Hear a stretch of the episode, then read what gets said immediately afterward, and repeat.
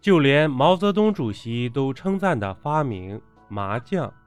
毛主席曾经说过，中国对世界有三大贡献：第一是中医，第二是曹雪芹的《红楼梦》，第三是麻将。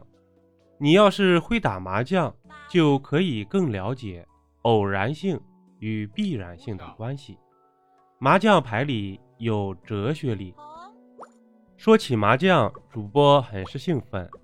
一是很久没玩了，二是逢玩必输。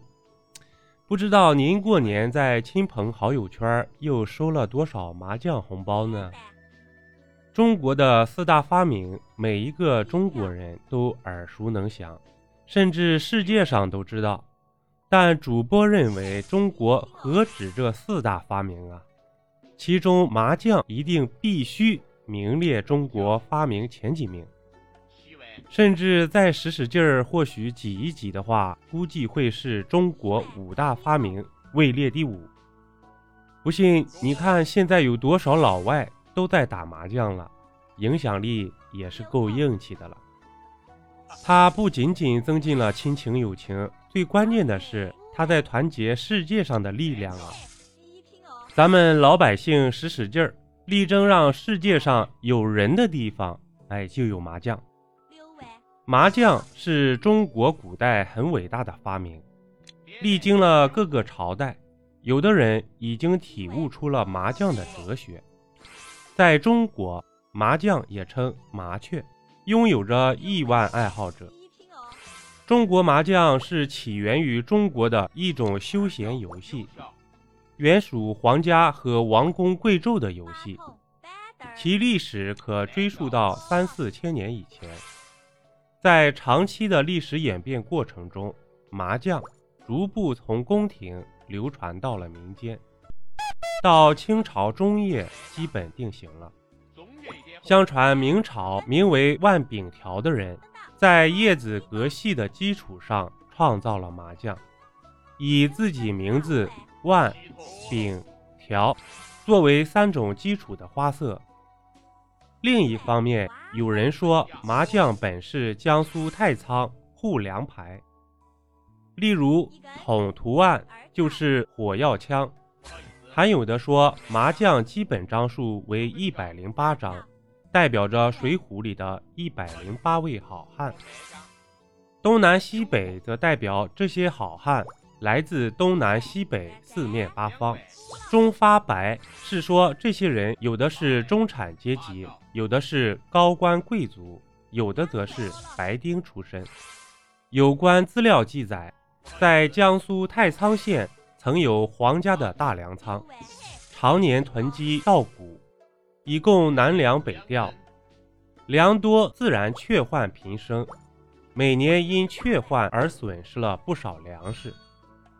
管理粮仓的官吏为了奖励捕雀护粮者，便以竹制的绸牌。记录捕雀的数目，凭此发放酬金，这就是太仓的护粮牌。这种筹牌上刻着各种符号和数字，既可观赏，又可游戏，也可做兑取奖金的凭证。这种护粮牌其玩法符号和称谓术语，无不与捕雀有关。那说了这么多，麻将究竟始于何时？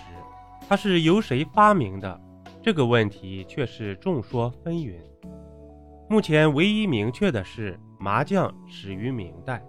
一般认为麻将是郑和发明的，而这当中的故事和寓意，我们不妨奉作谈资吧。麻将和郑和下西洋有什么关系呢？公元一四零五年到一四三三年，这明朝的二十八年间。三宝太监郑和先后七次奉旨，率船队出使西洋，行程十万余里，史称“郑和七下西洋”。船队在大海上航行，难免经年累月，水手们的生活枯燥乏味，日子怎么过呢？郑和就设计了一种叫“竹牌”的游戏，以此打发水手们的空闲时光。那时行船以风为动力，刮什么风就成了出海者最关心的事情。于是竹排就以东南西北风为始。老式麻将很看重风牌，定座位是要用四风来搬庄的，一风一圈，四圈打完又得重搬，以四圈为限，也取四面来风，吉祥如意。有了风就可以行船，而当帆落帆要绳索，解锚系锚需缆绳，所以竹排中就有一至九条锁子。大的绳子或链条称为锁子，故有缆之称。如今我们一般称之为条子，这是直观的形象叫法了。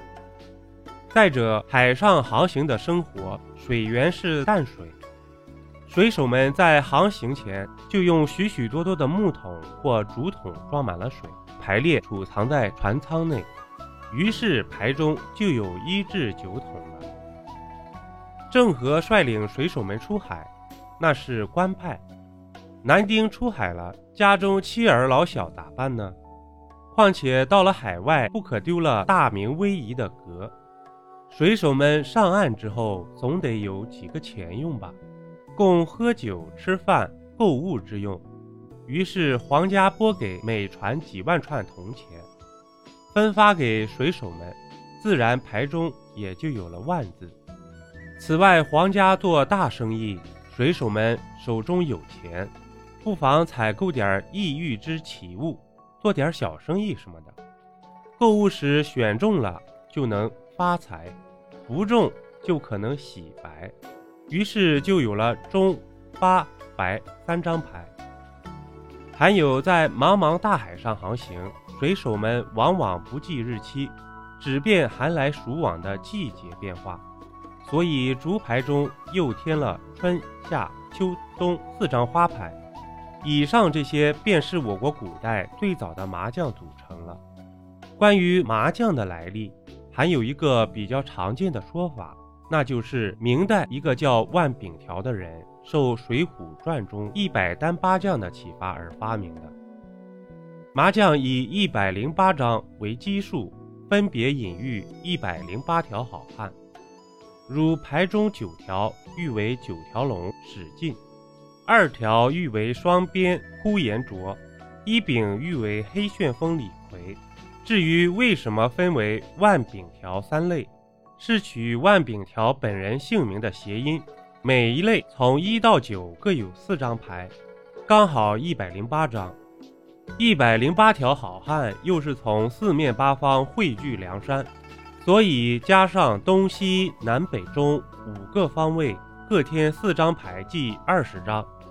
这些好汉来自富贵或贫穷的各阶层，所以再加上八白，隐喻富有及穷白。加上八张牌，共计一百三十六张。后来又加上各种花牌，整副牌共计一百四十四张。这样的说法倒不失为乐趣。至于麻将之名从何而来，便无可考证了。这麻将中的“将”是否与《水浒》一百单八将的“将”有关呢？您在玩麻将的过程中，是否也体会出了麻将哲学呢？如果您对这个问题感兴趣的话，主播还可以再做一集关于麻将的哲理，欢迎您留言评论哦。主播新专辑《民间故事一箩筐》，筐筐不一样，正式上线，欢迎您收听订阅。本集播讲完毕，点个关注，订阅一下哦，下集我们不见不散。